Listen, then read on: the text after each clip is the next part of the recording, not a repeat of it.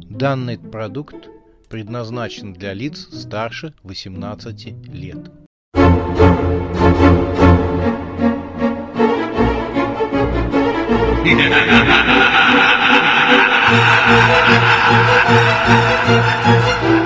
Пощекочи, нервишки.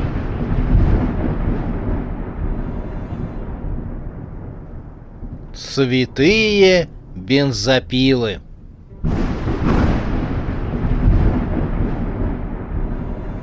Явка в неоновом нуаре. Шумная электричка довезла Ника до станции метро Китай-Град. Ник вышел на платформу. Он не спешил к выходу.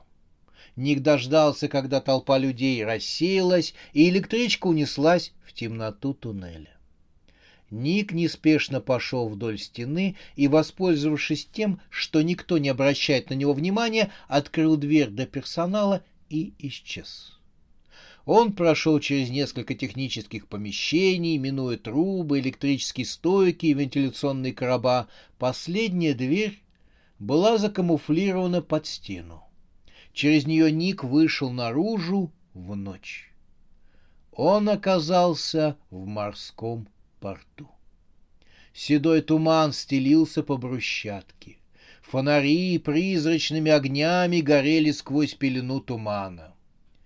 Черный силуэт Ника в шляпе и классическом костюме двигался в тунале вдоль причальной линии. Косые паруса китайских джонов вздымались над черной водой. Ник увидел темную громаду, надвигающуюся по воде из тумана. Деревянный стук свидетельствовал о том, что корабль пришвартовался. Это был громадный дракар. Деревянное изображение дракона, украшавшее нос корабля, угадывалось в пелене тумана. Вдалеке горели электрические огни круизного лайнера. Силуэты портовых кранов, словно гигантских жирафов, вырисовывались в тумане. Не встретив ни одной души, Ник оказался возле отеля «Неоновый нуар». Синекрасная вывеска горела над входом. Худой консьерж за потрескавшейся стойкой выдал тусклый ключ от номера на третьем этаже с потертой биркой. Отходя от стойки, Ник столкнулся с мужчиной в белоснежном костюме. У него были серебристые от седины волосы и руки с тонкими пальцами. «Мой номер, как всегда», — сказал он консьержу. Когда мужчина клал ключ во внутренний карман пиджака, Ник увидел в нем краешек опасной бритвы. Ник не удивился, ведь место опасное. Джельтонмен же взял ключ из тонкой руки консьержа и последовал к помпезному лифту, выполненному в стиле арт-деко. Не заходя в номер, Ник сразу двинулся в бар но прежде чем войти в бар, Ник бросил взгляд назад и увидел подходившую к стойке консьержа женщину. Она была в дорогом пальто и широкополой шляпе. Особо была известная то ли певица, то ли актриса, то ли просто скандальная стерва, которая не сходит со страниц бульварных газетенок интернет-сайтов сомнительного содержания, и звали ее, кажется, Харя, что ли, ну и псевдоним. Ник не стал задаваться вопросом, какого лешего здесь забыл эта скандалистка. Он толкнул дверь и вошел в бар. Здесь стоял туман от курева. Барная стойка еле различалась в белесых клубах. Часть сидевших за ней, уже уронив головы, грезили о несбыточных мечтах. В глаза бросилась смазливая, голубоглазая девица дешевого вида. Лицо было ее испорчено ярким макияжем, грудь вульгарно вздымалась из декольте, она капризно поджав губки, безнадежно смотрела на черную стеклянную бутылку, стоявшую подле нее на стойке. Что характерно, бутылка была закрыта. Ник вздрогнул, когда ему показалось, что к внутренней стенке бутылки приблизился человеческий глаз с абсолютно черным зрачком. Он был очень черным. Ник отвернулся, ему показалось, что он посмотрел в самую глубину вселенной ужаса. «Это от табачного дыма мне мерещится всякая дрянь», — подумал молодой человек. Ник плюхнулся за свободный столик и заказал у облапанной посетителем официантки с глазами, в которых затаилась вся скорбь мира, чашку кофе. Тени под глазами девицы были подведены так, что казалось, будто у нее пара синяков. Ник отпил кофе. Он был паршивым. Среди клубов сигарного дыма он различал странных типов, один подозрительнее другого.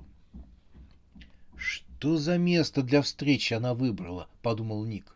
Он даже хотел поежиться от страха, но передумал, ведь теперь он опаснейший во всем мире киллер, и поэтому всем нужно бояться его, а он никого не должен бояться.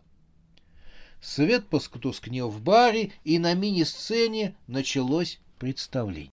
Она появилась из-за ярко-голубых занавесей. Чашка с кофе едва не вывалилась из пальцев Ника.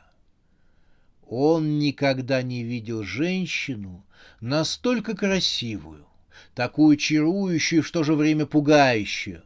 Она завораживала, отталкивала и в то же самое время привлекала, как мед, мух, как отставленный кирпич прапорщика, как гангрена скальпель врача, как сладкая вата несносного ребенка, Ник не мог оторвать от этой женщины своего взгляда.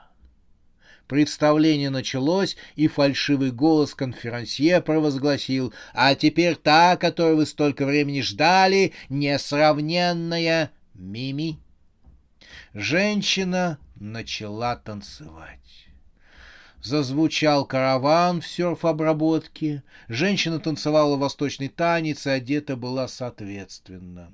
Муслиновое покрывало, тонкие полосы блестящей материи, едва прикрывавшие ее бедра и грудь. Ее одежда скорее подчеркивала прелести женщины, чем пыталась их скрыть. Она танцевала, активно виляя бедрами. Ник завороженно смотрел на драгоценный камень в ее пупке, который подпрыгивал на каждый взмах ее широких бедер. А вместе с камнем подпрыгивали и зрачки молодого человека вместе с сердцем. Его так увлекла танцовщица, что он и не заметил, как из клубов табачного дыма, распространявшегося по портовому кабаку, возникла Тайс. Она бесшумно подсела на столик к Нику. «Увлекает?» — тихо проговорила она.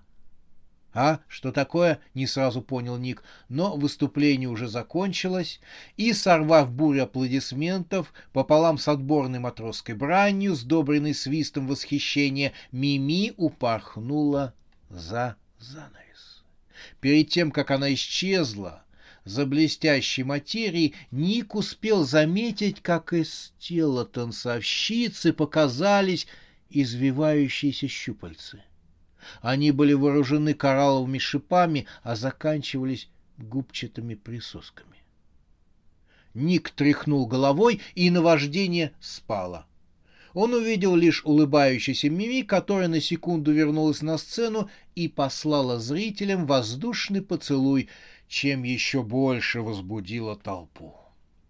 Весь портовый кабак еще долго русскоплескал танцовщицы уже после того, как она окончательно исчезла. «Кажется, у меня помутнение рассудка от этого сигарного дыма», — пробормотал Ник. Он не хлопал со всеми, никак не мог опомниться от странного видения жутких щупалец. Тая сдержала сигарету в изящном мундштуке из слоновой кости, выпустила ему в лицо сиреневое облако сигарного дыма, тот закашлял. «Привет», — наконец смог произнести Ник. «Знаешь, я ведь не курю, это вредно для здоровья. Ты давно здесь?» «Достаточно для того, чтобы лицезреть, как ты пускаешь слюни на портовую танцовщицу», — ледяным тоном проговорила Таис. Соберись, тряпка. Какие слюни! Знаешь, я тут видел нечто странное, начал оправдываться Ник. Но Таис его резко оборвала. Меня не интересуют твои извращенные фантазии. Да, но давай займемся делом. Тут щупальца, мне показалось... Слушай, прекрати меня втягивать в эротические игры. Молчи! Ник не стал спорить. Таис выглядела великолепно. Ее платье, подчеркивавшее стройность ее тела и соблазнительную форму груди, резко контрастировало с грязным помещением портового отеля. Девушка огляделась, поймала на себе несколько нехороших взглядов худых пижонов в костюмах гангстеров из фильмов 30-х годов. «Место для встречи можно было выбрать и поприличнее», — сказала Таис. «Это ты выбирала место», — напомнил Ник. «Серьезно? А здесь даже мило». «Переходи к делу. Здешняя почва жжет мне лапы». Она с удивлением подняла бровь и оглядела Ника. «Ого! Мы заговорили, как самый настоящий киллер!»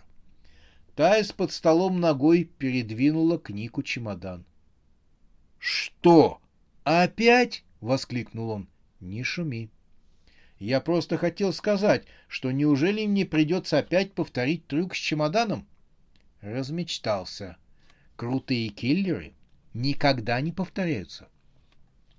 Крутой киллер жалобно шмыгнул носом.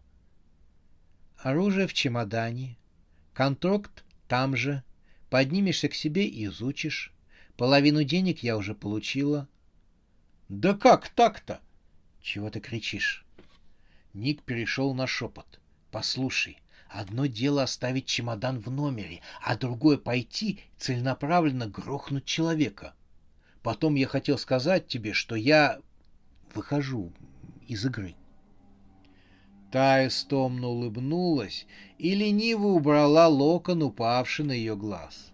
«Выйти из игры, Ник, уже не получится.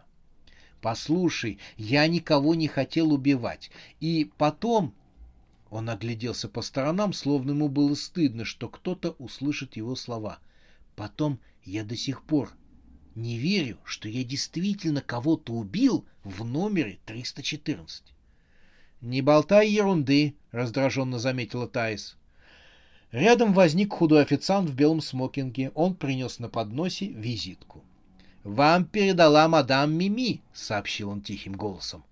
«Ого!» — обрадовался Ник, схватив карточку. Таис презрительно фыркнула. «Тоже мне балерина из графина», — высказалась она. Ник прочитал карточку. «Жду вас у себя в номере», — было написано. На обороте значился номер 606. «Отлично!» — просиял Ник и вскочил из-за стола. «Стой! Ты ничего не забыл, кобелюк озабоченный!» — крикнул ему вслед Таис. Ник неохотно вернулся и забрал чемодан. «Не забывай, что в начале дела», — напомнила ему девушка, — «оставь чемодан в номере».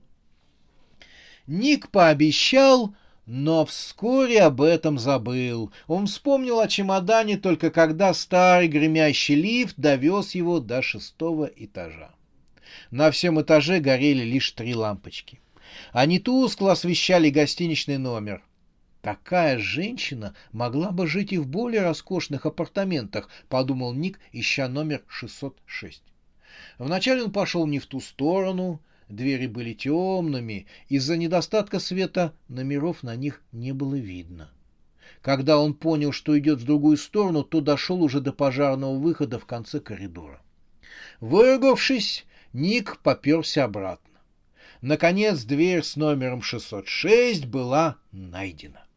Ник переложил чемодан в левую руку и, откашлившись, постучал в дверь. Он рассчитывал услышать нежный женский голос, но ответом ему была тишина. Ник еще раз постучался. Не услышав ответа, Ник нажал на ручку. Дверь оказалась не запертой. «Вот гаденыш!» — ругнулась Тая, скутаясь в плащ. Она шла в тумане по пирсу и была вне себя от злости. Я его в люди вывела, а он убежал, виляя хвостом, к этой портовой танцовщице. Девушка кусала губы и беспрестанно посылала по адресу Ника отборные комплименты. Только посмотрите на него, хвост распушил. Кем он был до меня? Никем. Как собачонка кинулся. И это накануне дела. Пирс кончился, и девушка остановилась. Она облокотилась о перила и плюнула видневшуюся в тумане черную воду. Нет, она так не может этого оставить. Убедив себя, что знакомство с портовыми девицами может скверно отразиться на всем деле в целом, Таис решила вернуться в неоновый нуар и пристыдить своего киллера. Таис помнила, что видела на карточке номер комнаты 909. Сейчас она пойдет туда и вынудит Ника вести себя подобающе перед куратором, то есть перед ней. Таис, бойко цолкая каблучками, поспешила к отелю. Скрипучий лифт поднял ее на девятый этаж, и девушка оказалась возле двери с номером 909. Таис решила не стучаться. Так совпало, что она открыла дверь номера 909 одновременно с Ником, который открывал в этот момент дверь под номером 606, в котором, по его мнению, проживала мадемуазель Мими.